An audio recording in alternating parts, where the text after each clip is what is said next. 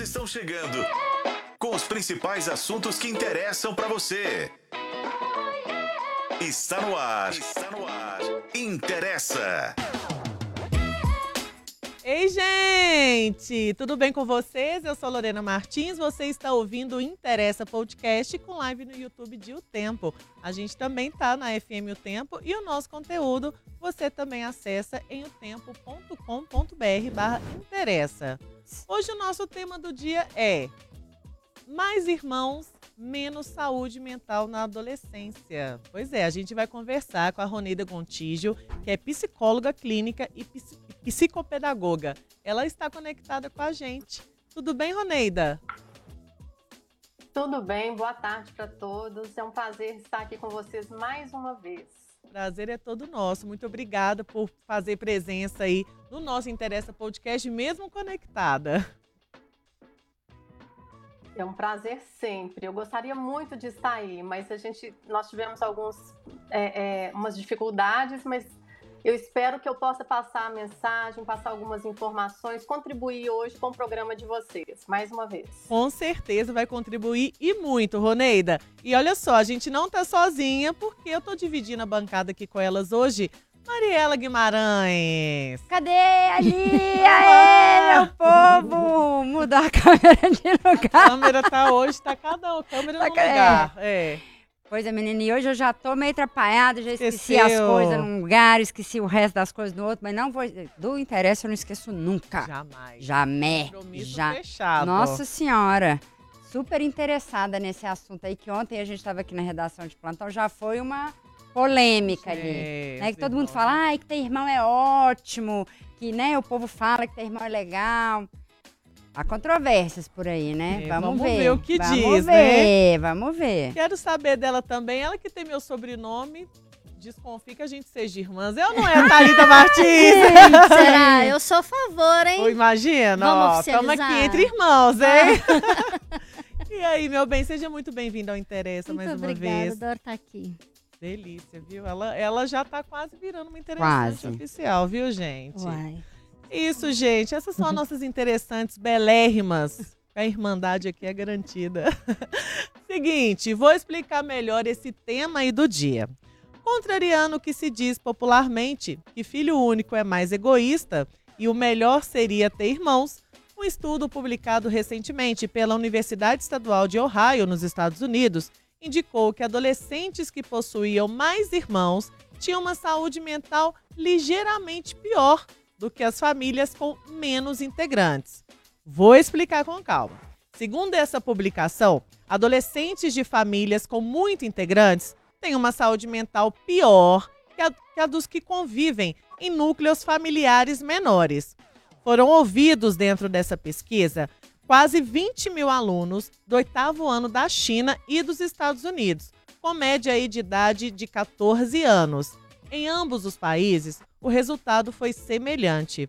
O estudo apontou também que adolescentes de famílias mais bem-sucedidas financeiramente tinham saúde mental melhor do que aqueles com condições menos favoráveis.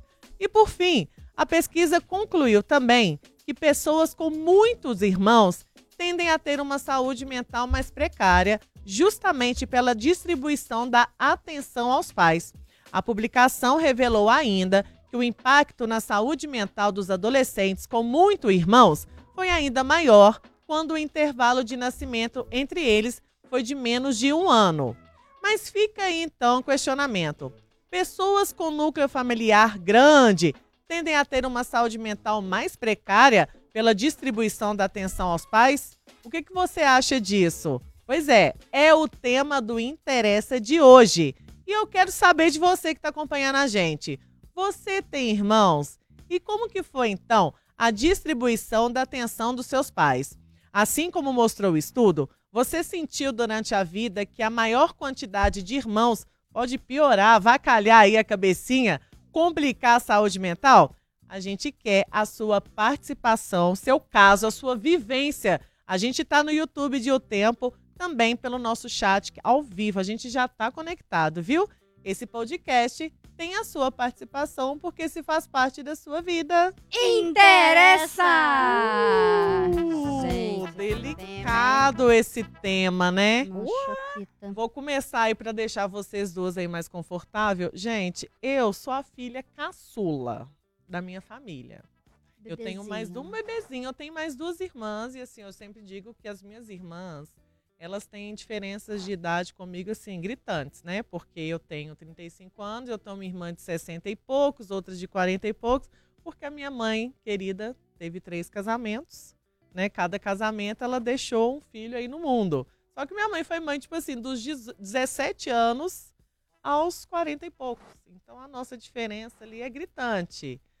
Só que eu tive, eu digo isso, que eu fui privilegiado, porque eu fui a única filha que morei com minha mãe durante a minha vida toda. E minhas irmãs eram as mais velhas, ficaram aqui em Belo Horizonte estudando, faculdade e tal, e eu, petitinha, fui viver com a minha mãe, com meu pai no interior.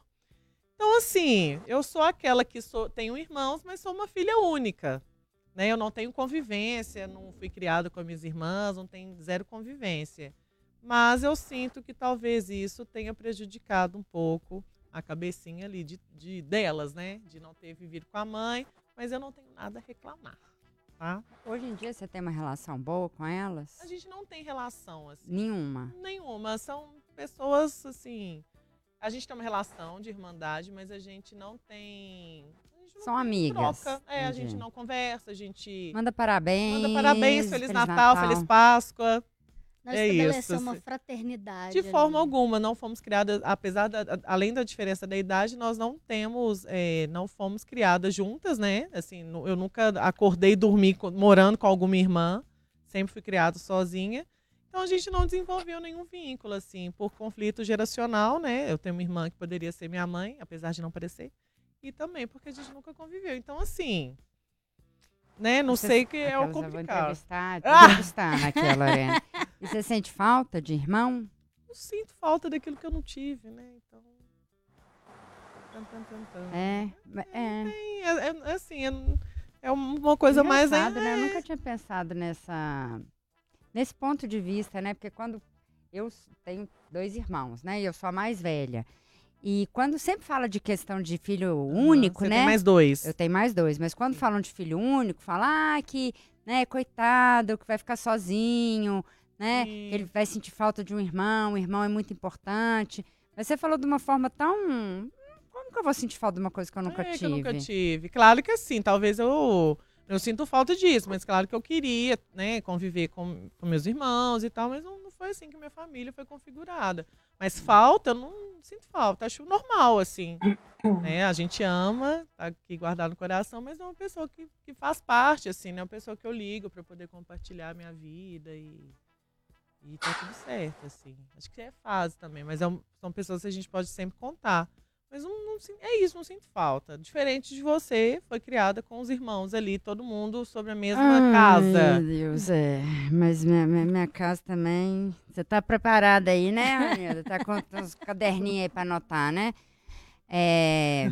Consulta aqui online é, junto total, com o Romeda? Sempre, né? gente. Você acha que eu gosto do interesse por causa de quê? Por causa de quê? A gente faz umas consultinhas aqui durante o podcast.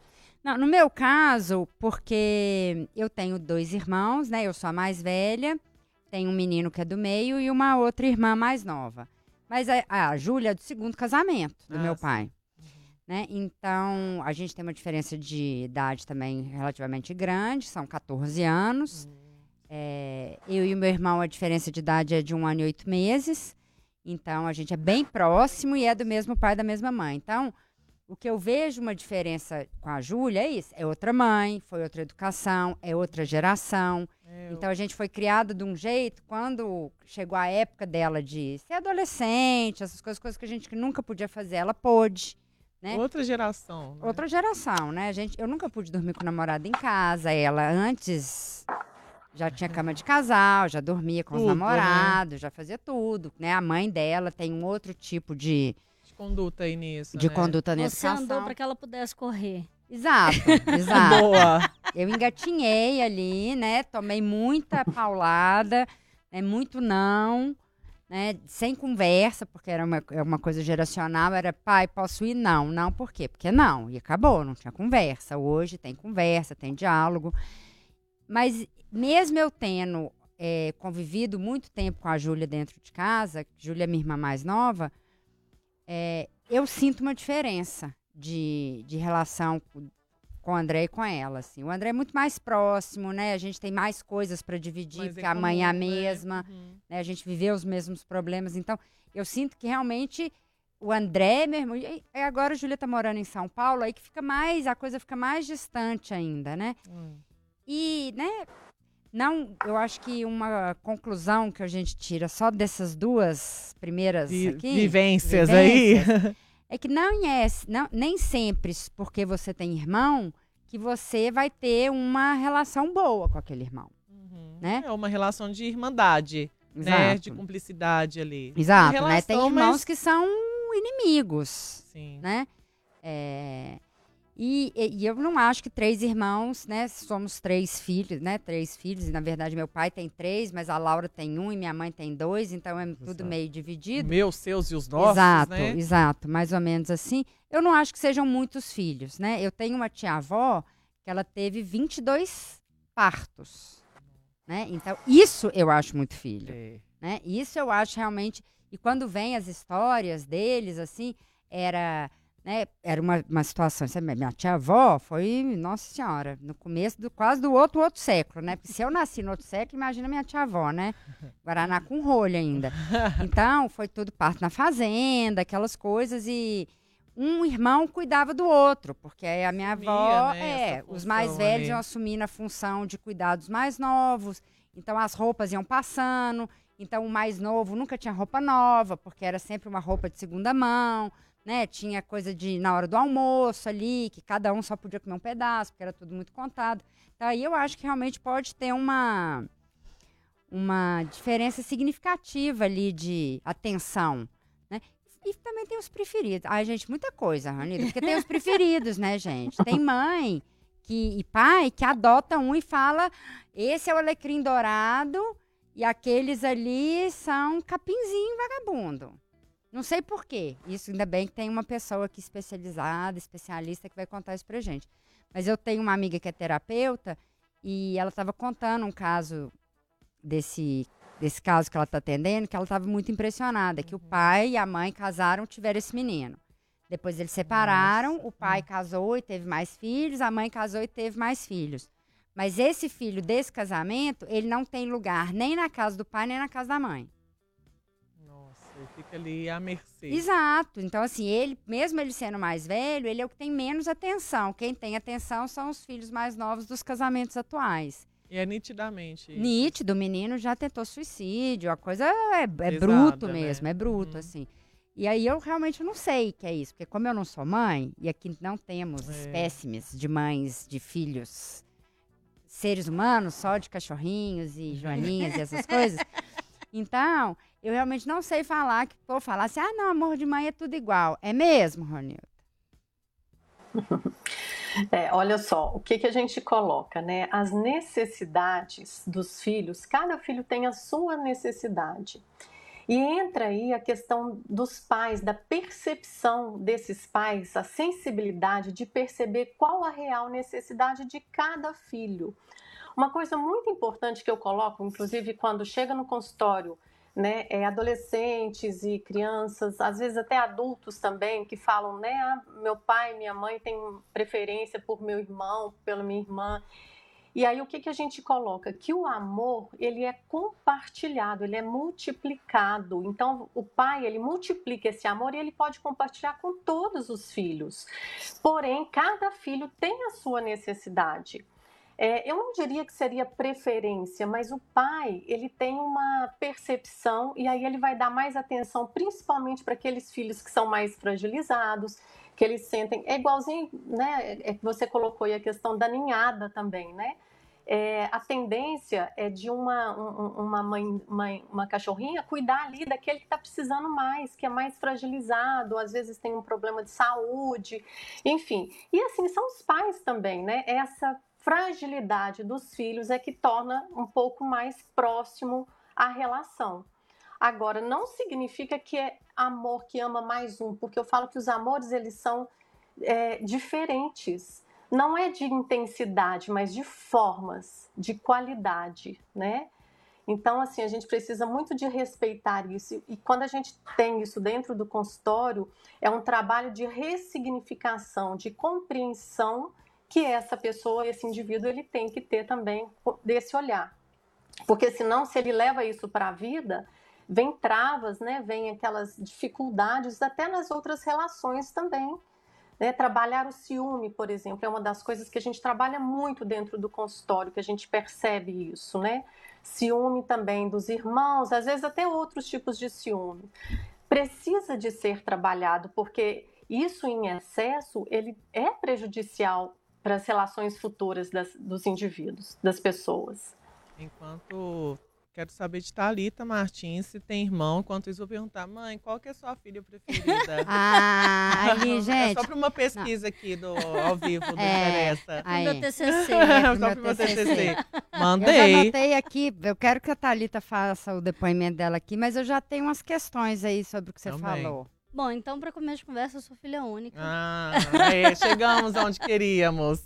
Mas filha então, única assim, de verdade, assim. Então, é. eu, eu, não, eu não tenho. É como diz meu pai, eu sou a filha preferida dele, ah, né? Meu pai fala que eu sou a filha preferida dele de 46 anos. Ah, o meu pai fala eu sou, eu sou eu, que, que eu sou a filha preferida dele, eu acredito piamente que é verdade. Uhum. É Sobre, sobre aquilo que a Lorena falou de não sentir falta daquilo que não teve, eu acho que ao longo do crescimento, talvez eu perceba isso mais hoje do que na adolescência, que a pesquisa fala de adolescentes, né, uhum. especificamente. Mas eu acho que hoje me fazia falta ter um irmão para falar, para pôr a mão e falar para, sabe? Não faz isso assim. Eu não fui um adolescente que deu grandes problemas para os meus pais, mas assim, grande parte porque eles não sabiam as coisas que eu fazia. Né? Mas eu matava aula para ir para ir namorar, né? Eu eu coisas você fazia coisa fazer várias que coisas que eu Nada mudou, nada mudou. Eu tô 36 anos e não tô pronta ainda para falar sobre essas coisas, ah. viu, pai? Se você estiver escutando, a gente vai ter essa conversa depois. Mas é Esperando minha mãe responder quanto isso. Gente, todo adolescente faz isso. Coisa de adolescente. Tenho certeza que o senhor fez também na sua época umas aprontadinhas, né, E gente? a gente vê também, assim, a, a, gente às vezes vê os nossos amigos adolescentes tendo uma relação super bacana uhum. com os irmãos e a gente fala, poxa, queria ter isso. E eu falo particularmente por mim, eu sou uma pessoa extremamente carente de irmão, porque eu saio arrumando irmão em tudo quanto é lugar. É. Então, é, eu tenho, eu tenho um grande amigo meu, Everton, que a gente se chama de irmão. Eu fui madrinha de casamento dele, né?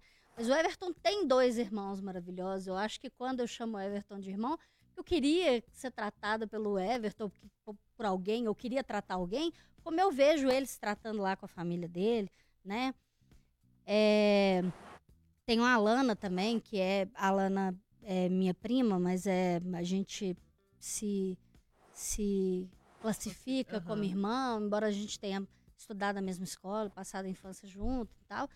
Mas é, a gente sabe que é diferente, a gente sabe que tem, que, que, que é. tem as, as limitações. Uhum. Agora, outra coisa que eu queria falar é que essa pesquisa ela foi feita nos Estados Unidos e na China. Sim, com que outro são diferenças ali, né? culturais e, e, e com diferenças sociológicas muito diferentes da nossa. Do brasileiro. Então é né? é muito, muito uhum. difícil a gente querer aplicar essa realidade, querer tomar essa realidade para dentro da nossa realidade. A gente tem uma, uma, uma, uma, relação com família que é muito diferente do que existe em outros países. Uhum. Né? A, a, a cultura latina tem uma relação com família que é muito diferente, por exemplo, da América do Norte, que é muito diferente da europeia, que é muito diferente da, da, da asiática, né? A gente tem que lembrar que na China, até pouco tempo atrás, tinha a, a, a política do né? filho único. Exatamente. Né? Então, é. quer dizer, ter irmão na China, além de ser uma coisa incomum, você perdia uma série de, de,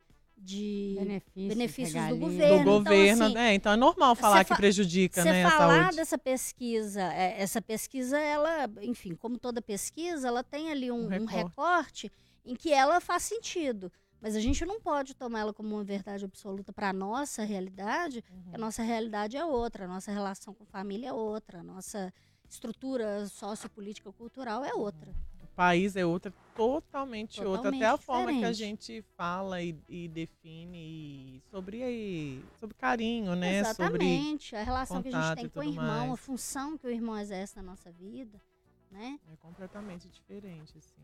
Eu também sou a filha preferida da minha mãe. Ela respondeu? Não. Ah. Mas eu estou colocando. tô brincando, né, gente? Eu sei que é complicado, é complicado isso, né? Essa coisa do, do amor compartilhado. Eu acho que é só sendo uma mãe, assim, para poder tentar entender um pouco. Mas, Ronida, eu queria até pegar é, esse gancho, assim, né? Eu acho que a, a Tata pontuou muito bem sobre essa diferença, né? Em relação à cultura também. Mas, de fato, uhum. a publicação, né, esse, essa pesquisa fala que adolescentes né, de família com muitos integrantes têm uma vida, é, têm uma saúde mental pior do que a que vive em núcleos familiares menores. Então, e fala uhum. muito dentro dessa pesquisa dessa, dessa divisão da atenção aos pais. Eu queria que você pontuasse isso. É, é faz algum sentido, né? Pais que têm muitas crianças, muitos filhos, e acaba com essa divisão de atenção, acaba não dando uma atenção devida a, a todo mundo, assim. E eu falo isso até porque tem até um perfil do Instagram que eu sigo que a, que a, que a pessoa tem 12 filhos. É, mas é uma que não acredita, não, tá, não, não pode usar camisinha, né? E vai tendo filho, é, vai tendo dinheiro, né? Tá tendo filho, eu tá acho que é um outro recorte, é. né? Mas eu fico uhum. pensando assim, pessoas gente, que têm condições 12 pessoas para você dar atenção, que dependem de você. Pois é, e aí que eu queria assim. que eu pegando o gancho na Lorene no que você falou antes, né? Porque o que ela falou é que os pais têm que dar atenção de acordo com a, necessidade demanda. de cada filho, né? Só que os pais, eles têm condições de observar isso? Assim, você imagina uns pais, né? Pai com três filhos é uma coisa, pai com 12 Cinco, filhos. com 10, é. Eles têm, assim, os pais têm saúde mental ou estão com saúde mental para poder é, é, enxergar as necessidades do filho e entregar isso. Porque eu fico imaginando, gente, o pai e a mãe com 12 filhos não deve dar tempo. Como é que eles transam? Não sei como é que eles estão tendo mais filho. Entendeu? Assim, eu vejo lá em casa que são poucos filhos, né? Já existe super uma questão, ah, que você dá mais atenção para para essa ou para o outro. O André, que é o filho único, que é o homem, ah, é o menino de pintinho, então ele é o. Ai, tudo é o André, porque ele é homem. Então, assim, isso já tem com três filhos, já tem um, um certo é, não... desequilíbrio, dependendo da hora, dependendo da situação. Imagina com 12, né? E uma outra questão que eu já quero que a Rony. Calma, fala, uma coisa de cada é vez, que foi... até eu tô perdida. É, porque foi tudo em cima do que ela falou, né? Da questão de dar atenção para quem precisa uhum. e principalmente para quem tem mais problemas, né? Mas aí eu fico com uma. Eu tenho muita raiva disso, assim. Então, assim, quem tem problema é que é o privilegiado, uhum. né? Então, eu fico vendo assim, é então eu quero, então eu vou ter problema, uai. Entendeu? Isso não estimula as crianças a serem mais problemáticas ou birrentas ou alguma coisa, porque o pai chama mais atenção do pai. E eu falo isso por causa de lá em casa, né? Como eu não dou trabalho, é, aí acaba largada. É, o povo me esquece. E largado. Entendeu? Porque Sim. eu tô, já tenho minha casa, moro sozinha, pago minhas contas, faço tudo. O povo fica uma semana. Eu ligo e falo assim: Oi, tudo bem? Só pra falar que eu tô viva, entendeu? Que eu moro sozinha, pode ser que eu tenha morrido. E vocês não vão nem sentir falta, entendeu? Vocês vão achar meu corpo aqui já em processo de putrefação. Sabe? Então, assim, quanto mais problemático, mais legal, não, não consigo entender muito bem essa lógica. Eita. É. Jogou no seu colo, viu? Posso? Bom, vamos lá. Então vamos começar desde o inicinho, né? A questão da pesquisa. Vou chegar lá, calma, ah, Mariela. Tá. Bora. Né? Vamos claro. lá. É, olha só, essa pesquisa, na realidade, eu, eu, né, eu fui, fui me aprofundar realmente para estudar um pouco mais sobre ela. E o que, que foi percebido? É, essa pesquisa ela foi realizada não em cima da história de cada indivíduo, e sim no que eles apresentaram como é, a saúde mental. O que, que resultado eles tiveram ali já numa, no momento posterior à sua história mesmo de vida. Então, assim, eles não. não é, é, quando eles falam que a saúde mental ela, ela estava precária em relação àquelas famílias que têm mais indivíduos, por que, que a gente percebe que isso afeta a saúde mental? Os conflitos nas relações. Então, o que, que a gente vai vendo? É, igual vocês colocaram aí, como que vai dar, um pai vai dar atenção para quem tem 12 filhos, para quem tem seis filhos de uma forma é, é, tranquila, de uma forma harmoniosa? Os conflitos, eles vêm, não tem como. Agora, a maneira como cada família vai lidar com esses conflitos é que vai, vai, difer, vai diferenciar mesmo é, a história de vida de cada um. E lembrando, cada indivíduo é único. Eles podem ter é, experiências parecidas, educação parecida dos mesmos pais, mas a forma de ver, a forma de lidar, a forma de ressignificar cada experiência é única do indivíduo. Então, o que, que nós observamos? Aí, pegando novamente a questão da, da pesquisa, né? Eles olharam o resultado final, eles não olharam a, a história. Quando você vai pensar assim, uma família que tem um filho só, é claro que existem a possibilidade de ter menos conflito, é muito menor realmente. Isso acontece em qualquer grupo. Quanto mais pessoas reunidas, mais conflitos, mais confusões, mais diferenças de, de opiniões nós temos. Então, tudo isso é o quê? E aí entra o outro lado, né? Que aí existem várias outras pesquisas para vir falar. Essa, esses conflitos, essas divergências, às vezes, de opiniões, eles fazem com que os indivíduos encontrem soluções para aquilo e essas, essa construção dessas soluções, eles vão fortalecer as relações futuras de cada indivíduo.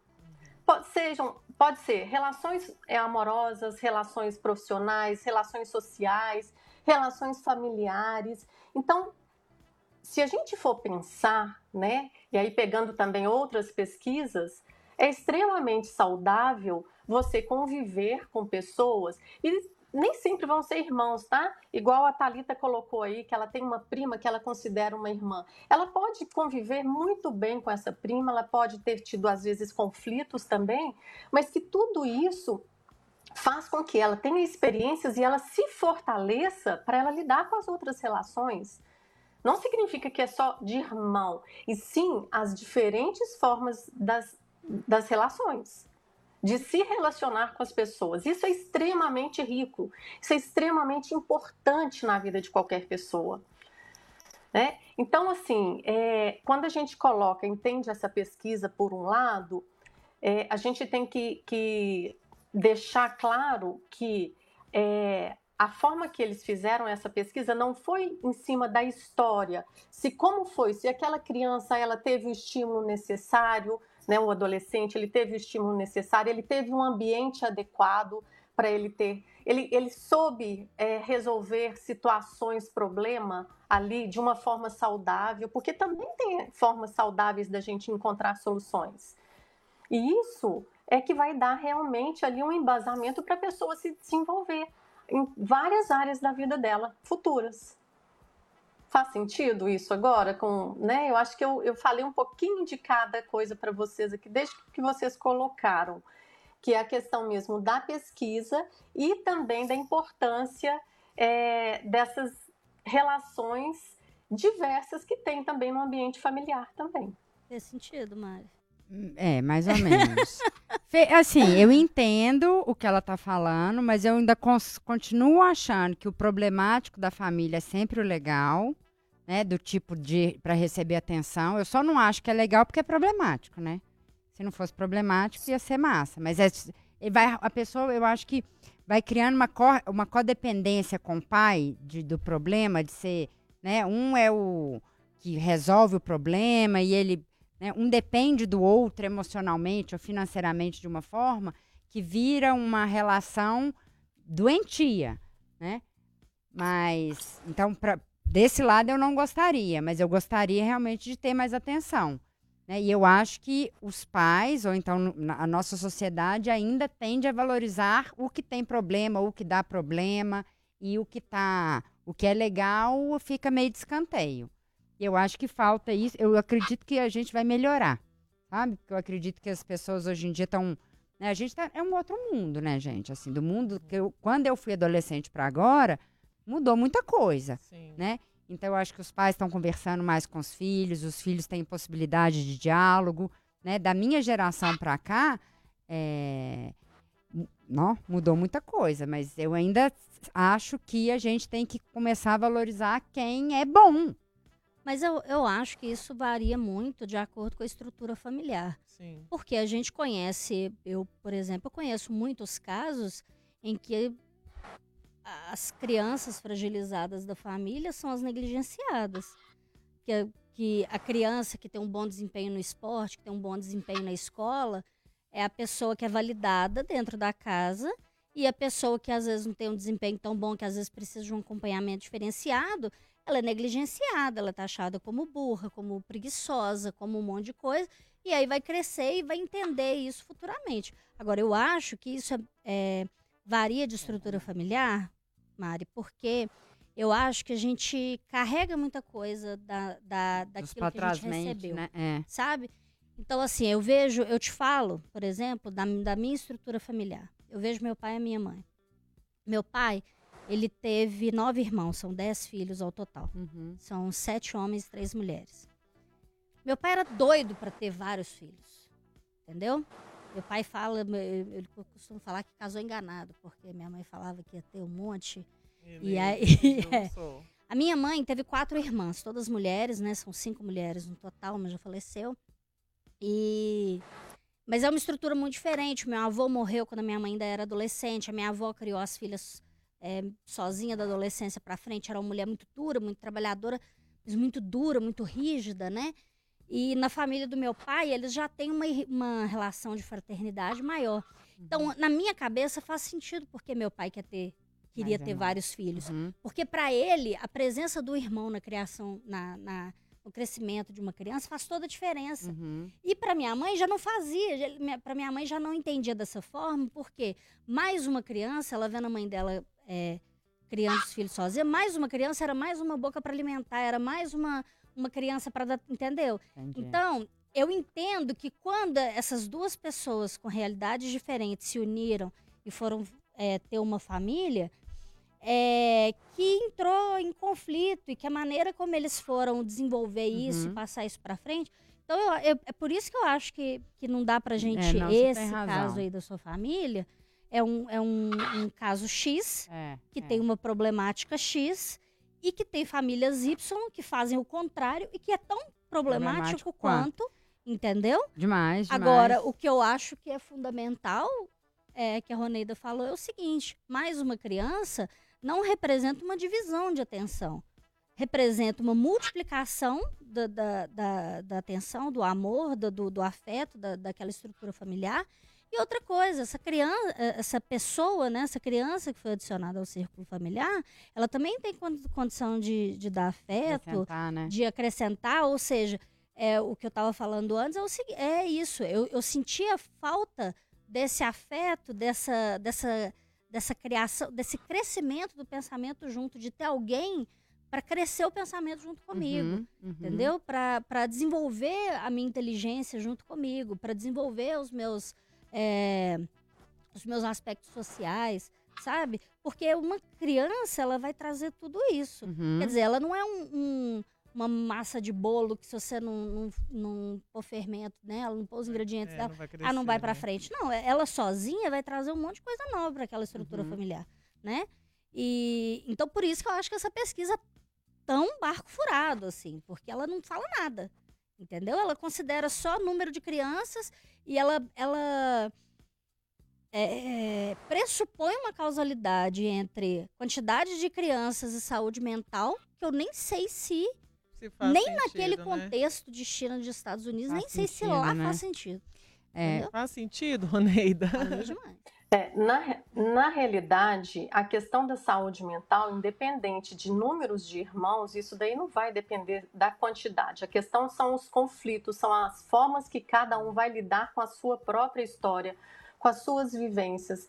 E existem, assim, várias pesquisas falando dos benefícios da questão de compartilhar, de ter experiências, diferentes sentimentos entre os irmãos, amor e ódio. E aí, quando eu falo irmãos, entra também uma pessoa próxima, às vezes um filho único, mas ele tem uma outra pessoa também que ele vai ter uma relação muito próxima, ou um grupo de primos que ele também vai ter, e ele vai conseguir também desenvolver essas habilidades que a gente chama de habilidades socioemocionais, que é do compartilhamento, que é do respeito, empatia é, aqueles sentimentos de amor e ódio, ele ensina também que nós precisamos de encontrar é, soluções, recursos dentro da gente para a gente lidar com as dificuldades, as adversidades, e que quando a gente trabalha isso dentro da gente, isso vai facilitar é aquilo que eu falei, em várias outras áreas da nossa vida, nas nossas áreas amorosas, profissionais, sociais, as áreas acadêmicas, enfim, tudo isso é muito saudável. Então, assim, é, eu acredito né, que, que essa troca aí dessas experiências, a forma como cada um lida, né, e também os pais, é, o que eu coloco também, o ambiente familiar, ele também ele é ou um estimulador para o potencial né, desses filhos, ou ele também ele é um, um dificultador né, de, de para poder não deixar com que essas relações, essas, essas potencialidades de cada ser, de cada filho ali, possa se desenvolver saudavelmente. Então, há essa contribuição também. E outra coisa que eu queria hum. entender também, a gente até para esclarecer de uma forma bem mais didática, assim, é, essa questão do filho preferido, assim, é, é, os pais podem de fato amar mais um filho do que o outro? Assim, né? Vamos tirar a. Vamos, vamos Nilda, levantar essa é mãe. cortina aí. É, é. calma, vamos, vamos falar. Conta um pouco da, da, de você aí. Você tem quantos irmãos? Você tem claro. filhos? Tá, então eu tenho mais dois irmãos, né? Eu sou a caçula também, temporona, de 10 anos de diferença para os meus irmãos. É, e assim, é o que eu falo, né, pessoalmente. Eu acho que eu aprendi, não tô, tô falando aqui de, de fica até parecendo assim, nossa, mas é, é, é, muito tranquilo. Não, na realidade existem né, as questões mesmo, as diferenças de pensamentos, mas em relação à questão do ciúme, eu acho que eu. Eu não sei o que, que aconteceu, eu não sei se eu fui uma filha única, praticamente, extremamente muito cuidada, porque era um bebezinho, né, que chegou depois de 10 anos de diferença dos meus dois irmãos. Então acaba que assim, eu tive sim muita atenção. Então eu consegui, eu não, não tive problemas de ciúmes, né, em relação a essa questão. Mas aí é o que eu falo, é cada um lida de uma forma e não significa que a gente tem que pensar que todos têm que ser igual. Inclusive a, a pergunta também, né, que a Lorena colocou, se pode, se o pai pode amar mais um filho do que outro. É claro, isso daí pode sim, pode acontecer, e, e, assim, vai muito da história de vida também dessa pessoa, da história de vida dessa relação que foi construída. Então, isso pode acontecer, sim, falar assim, ah, é errado. Não, mas se você perguntar assim, mas pode amar todos? Né? Não, não, não vou te falar que é da mesma forma, porque os amores são diferentes, mas ele pode amar muito mesmo cada filho que ele tem, da sua maneira né? Não da maneira do que como nós enxergamos, mas cada um tem uma forma de amar, de demonstrar amor, carinho, né? Eu tenho aquele livro que eu acho maravilhoso, que é As Cinco Linguagens do Amor, que fala como cada pessoa se sente amada e como que também nós conseguimos demonstrar os nossos amores pelas pessoas. Então é exatamente isso. Lembrando, cada relação é única, cada pessoa é única, e a gente, o mais importante, é a gente demonstrar respeito, né, em relações e que as relações de outras pessoas, sentimentos de outras pessoas, não tem que ser como nós enxergamos, como nós sentimos. Então, esse respeito, né, em relação ao outro é muito importante também. Então, é... é porque assim, eu fiquei pensando aqui, eu estava lendo, tem uma parte que ela falou aqui, né, que a Rony Ronelli escreveu que acredito que a saúde mental pode ser afetada não pelo número de irmãos, mas sim pela forma de relacionamento familiar, né? É, que eu fico pensando assim, gente, né? O nosso nossa linha da vida, teoricamente, é nasce, cresce, reproduz, morre. Né? É o que põe na nossa cabeça desde cedo, né? Principalmente mulher, que tem que casar, tem que ter filho. E eu vejo tanta gente, assim, igual eu falo, não é todo mundo que, pode dirigir, não é todo mundo que pode ser pai e mãe, né? Porque a pessoa já é tão sambada que vai sambando o resto da, da, da, da trupe que vem, porque tem que ser pai, ou porque tem que ser mãe, ou porque tem que a sociedade impôs aquilo, né? É, é, qual que é, é isso é ver, isso que eu tô falando, tem alguma, você concorda, você acha que eu tô muito viajando? Porque eu vejo uns pais e umas mães que eu falo, não, gente, você vai fazer. Né? Hoje. Olha a tempos... Mariela sommelier de maternidade. Ah, sommelier aqui. de maternidade mesmo, sabe? Oh, meu pai Deus que fala. Ah, não. pai que fala. Polêmico. Pai que tá lá falando com criança, com menino, que menino, homem não chora, né? Sim. Que homem tem que fazer tal coisa. Eu acho que isso não é legal, né? Assim, pra para saúde da, da criança mental, né? Para ela poder se falar assim, pais que são muito rígidos e que batem nos filhos, assim, eu como é que é isso, assim? Porque antigamente isso era, né? Eu apanhei e tudo, mas hoje, uhum. né? Eu, são outras coisas. Como é que, como é que lida isso? Pô, né? Falar, ah, não, já é velho, não vai mudar. É, deixa é, ele. Direito, Exato. Né? Não, mas para assim, deixa trauma nas crianças, né? Não tem jeito. Eu não sou do tipo que fala, ah, eu apanhei, mas eu tô viva. Eu apanhei, mas eu tenho certeza que tem uns trauminha aí, entendeu? Eu tô viva, é verdade. Mas fica alguma coisa, entendeu? Uhum, uhum. Pois é, mas hoje em dia é. não é toda criança que apanha, né, Lolo? Hoje em dia é. a coisa tá bem mais bem mais humana, assim. Você não sai batendo numa criança. Não é troco de nada, A troco do nada. Exato, mas existem pessoas que ainda acreditam nisso, né? E, e, e ah, eu, meu pai fez assim comigo, olha aqui, eu tô bem. Tá bem pra quem? Você tá bom? Você tá bem eu tô nada. até comendo doce aqui pra evitar de falar muita coisa. pra ver se minha boca é, mais, hoje mais boa colocação é, mesmo. Mãe. É, o que que a gente vê hoje em dia, né? É, realmente existem formas diferentes hoje de você educar um filho que não seja somente através da punição física e, e, psicológica também, né? É, e aí, pra, só que para a gente chegar nesse momento, primeira coisa, a gente precisa de trabalhar muitas questões pessoais nossas que nós trouxemos lá de trás, né? Conforme acho que a Mariela que é, colocou. É. É, então, isso é extremamente importante. A gente primeiro a gente começar a trabalhar. Ser pais é para todo mundo? É para quem quer, uhum. para quem deseja, de verdade. E uma coisa que eu sempre coloco em todos os momentos que eu tenho oportunidade de conversar com pessoas que querem ser pais ou que são pais, é que os pais, eles precisam de treinamento.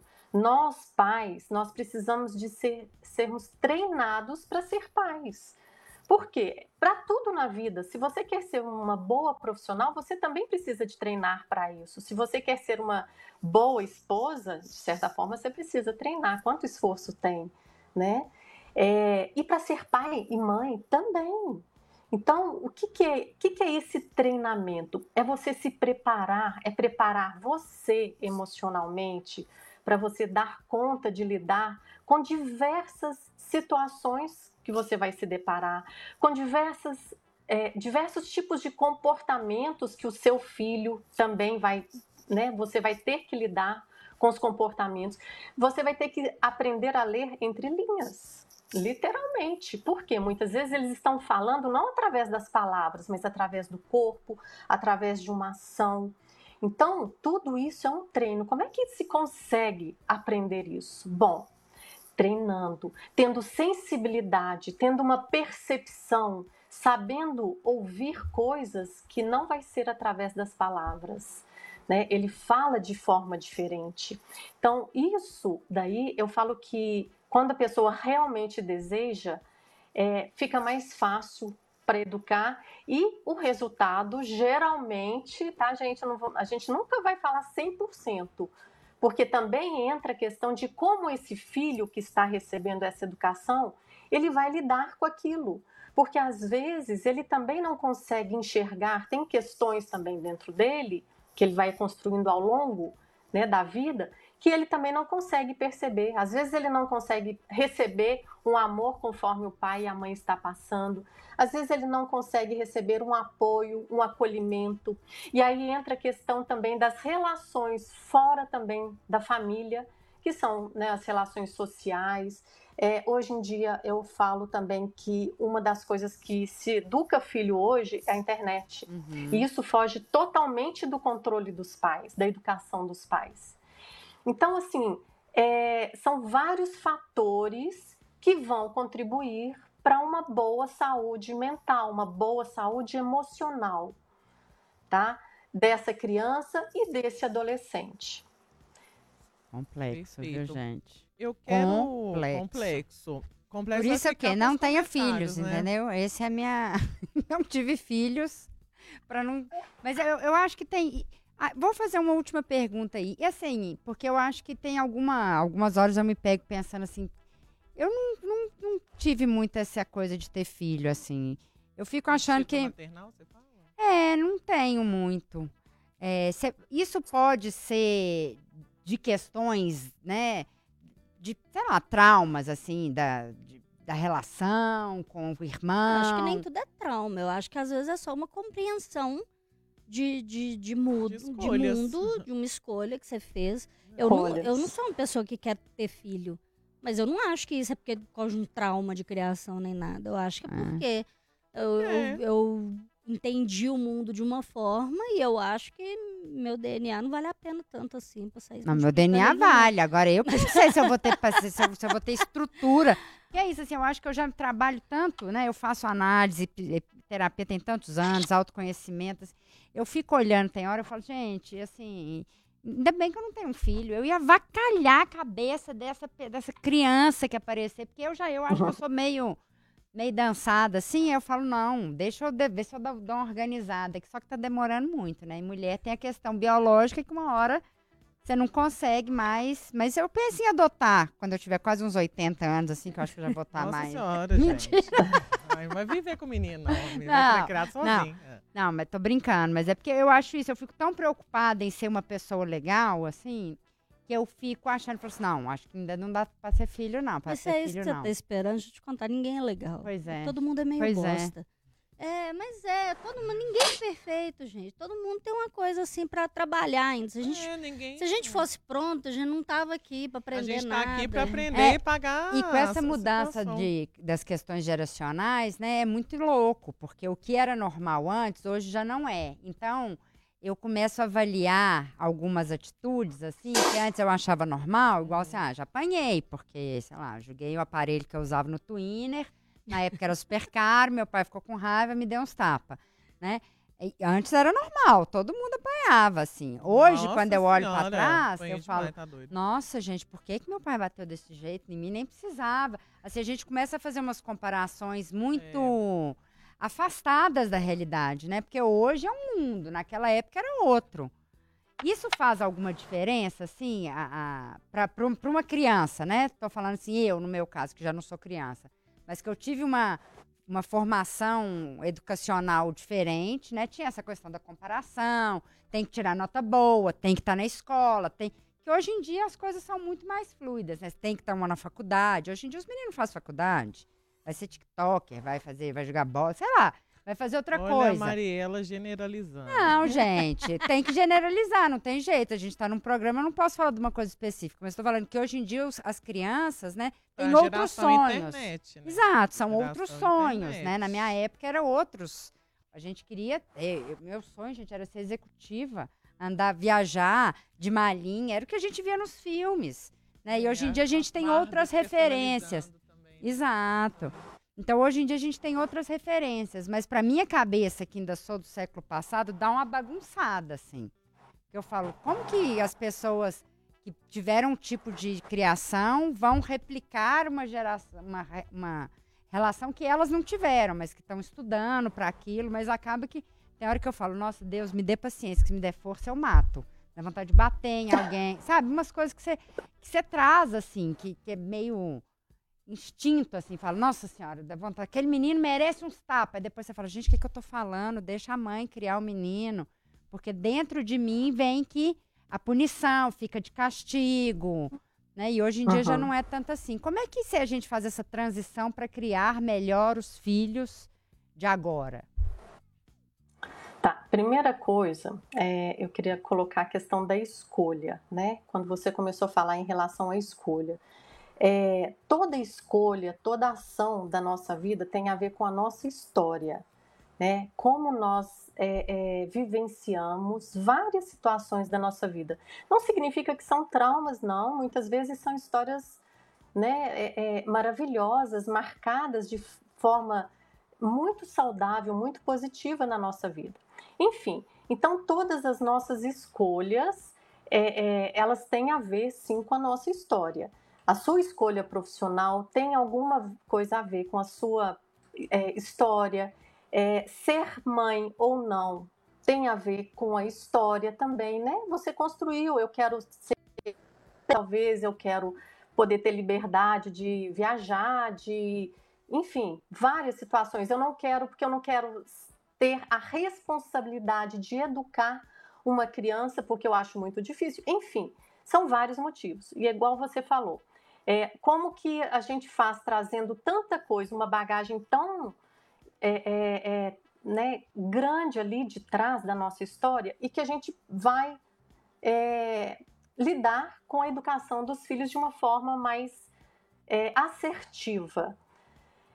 e aí entra a questão novamente, né? A gente precisa de olhar para a nossa história e saber o que, que nós estamos dispostos a fazer né? Se nós estamos realmente dispostos a entregar, é, é, a, a, porque é uma mudança radical de vida, né? É um momento da sua vida que você vai deixar de ser só é, a profissional, só a, a filha, só a esposa, a namorada, enfim. Você vai deixar de ser somente isso e você vai, vai assumir um outro papel, uma outra função de extrema responsabilidade.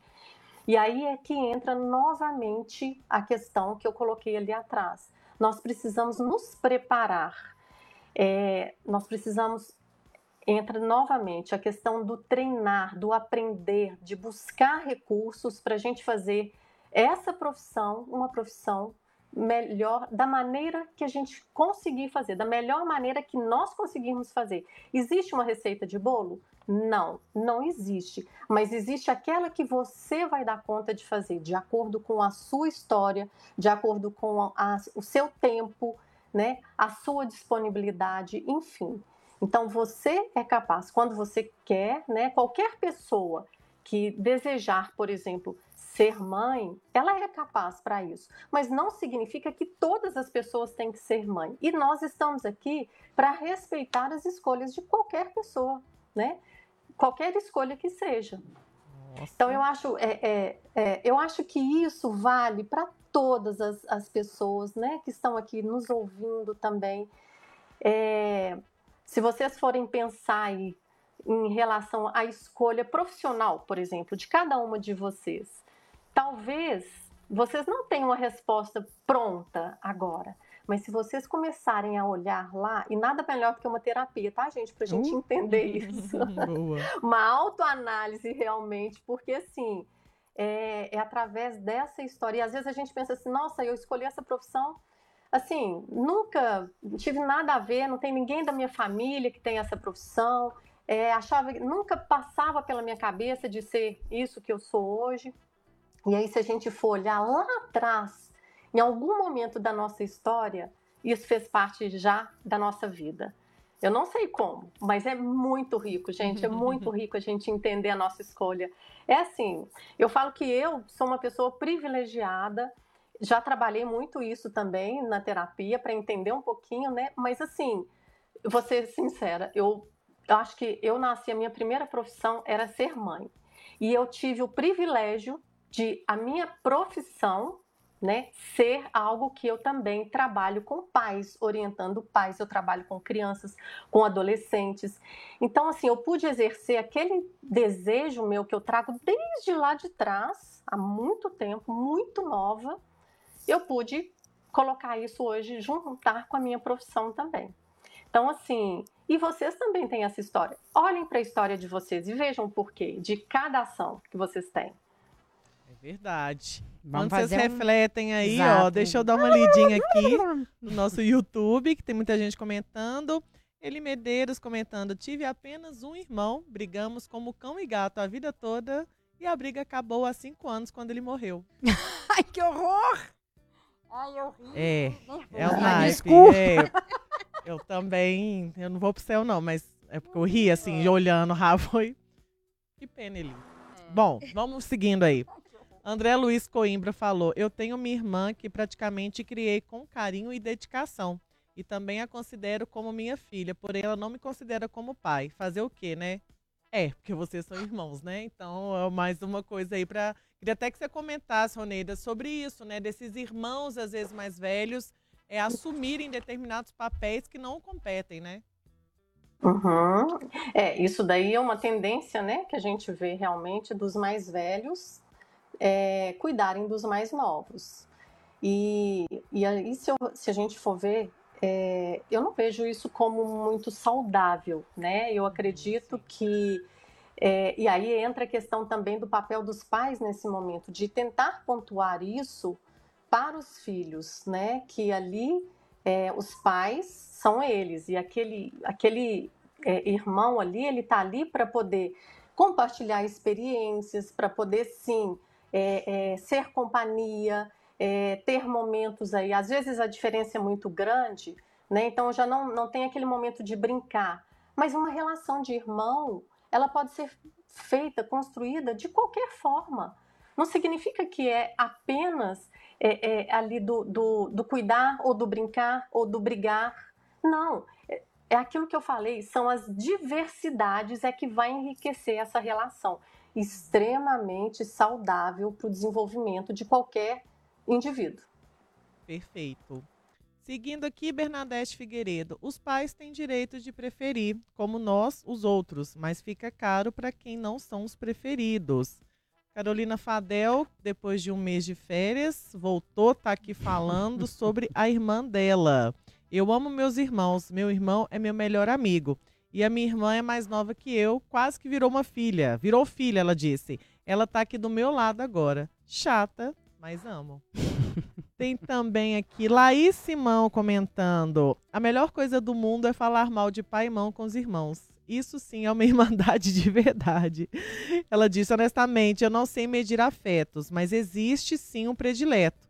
Eu sou a preferida explícita do meu pai, coitado. Eu também sou a preferida. Ah, viu? Gente, a gente sempre mente. Ai, gente, adoro falar isso. Ai, gente. Olha, tem muito comentário aqui. Motoboy Cristiano também engajando aqui a nossa audiência. Joel dando consultoria aqui como psicólogo. Bom demais, Joel. Valeu sua audiência. Eu queria, para poder finalizar, Roneida, é, a gente estava falando muito desse papel dos pais com os filhos é, e essa relação. Mas, e, com, e, a relação entre irmãos? assim, é, Como talvez voltar possivelmente a ter uma reconexão depois de algo foi perdido ou não ter existido. Até cito, me coloca aqui, né, falando um pouco do meu caso, assim. É, a gente for nessas né, criações diferentes, ou até criações dentro da mesma casa, em que existe um filho que foi, entre aspas, ali o mais preferido, outro não. Como fazer com que essa conexão dos entre os irmãos, né, se volte, que não carregue essas mágoas, né? Talvez falar assim, ah, eu não gosto do meu irmão porque ele sempre foi o preferido dos meus pais, algo assim há ainda a possibilidade de reconexão. Então, igual no meu caso, tem possibilidade uhum, dessa reconexão uhum. aí, por mais que ela não tenha sido algo existente, né, dentro do meu núcleo familiar?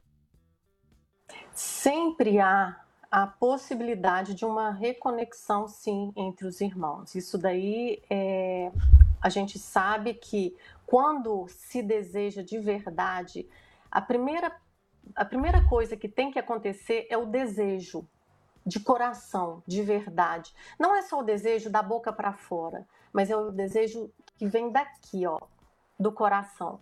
Então, quando se há esse desejo, ali há diversas formas de você buscar recursos que vá haver essa reconexão, né? E assim, uma coisa muito importante é a questão do perdão. E o perdão não é só pelo outro, é o perdão consigo mesmo também. Porque nós, tra nós trazemos também aqui sentimentos que eles não são é, é, fáceis de lidar, né? São mágoas, é, são sentimentos aí de raiva, é, sentimentos de, de competição, são vários tipos de sentimentos que são difíceis de lidar. E aí nós fizemos também a escolha lá atrás de nos deixar levar por esses sentimentos. Por isso há o afastamento, né? Mas nunca é tarde para você buscar novas formas de você lidar com esses sentimentos e colocar em ação, né? É essa reaproximação de novo. Então, assim, são várias formas. Às vezes é chegar, é conversar, é pedir um perdão, é, é se perdoar também.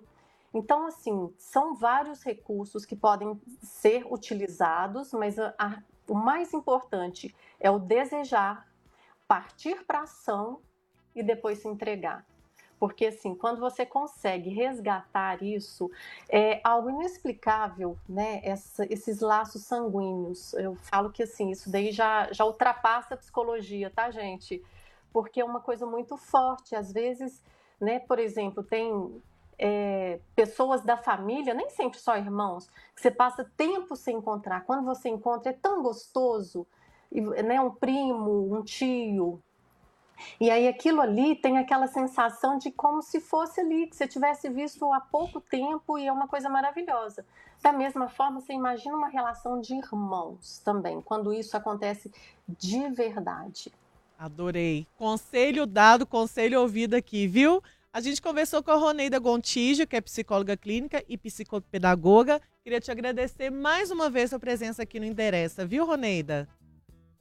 Foi um prazer enorme estar aqui hum. mais uma vez com vocês. Eu adoro conversar com vocês, eu gosto de conversar para esses ouvintes também estar aqui participando com a gente e a gente está discutindo coisas que toda família passa, são dúvidas que todos nós temos. E quanto mais se, se fala sobre, eu acho que é, é, mais insights nós vamos tendo, mais ideias, informações e, quem sabe, até mudanças de, de atitudes e de ações na nossa vida. É isso mesmo. Adorei sua presença. Volte sempre, viu? Um beijo para né? você. Obrigada. Isso mesmo. Muito obrigada. Gente, interessa explodido aqui, sem considerações finais. Apenas meu muito obrigada a Tatá e a Mariela. E quero fazer aqui as palavras de Laís Simão, as minhas. Meu pânico é ter filho babacão. Imagina do nada vir um filho homofóbico conservador aonde eu devolvo a criança. É, Deus me livre. É, e a gente tem que é, tem que orar demais, complexo. É. é. isso, gente. O Interessa Podcast chegou ao fim. Você confere esse episódio também no Spotify, no YouTube de O Tempo e na FM O Tempo 91.7. Nosso Instagram tem tudo lá. Arroba Programa Interessa. Fui! Tchau! Beijo!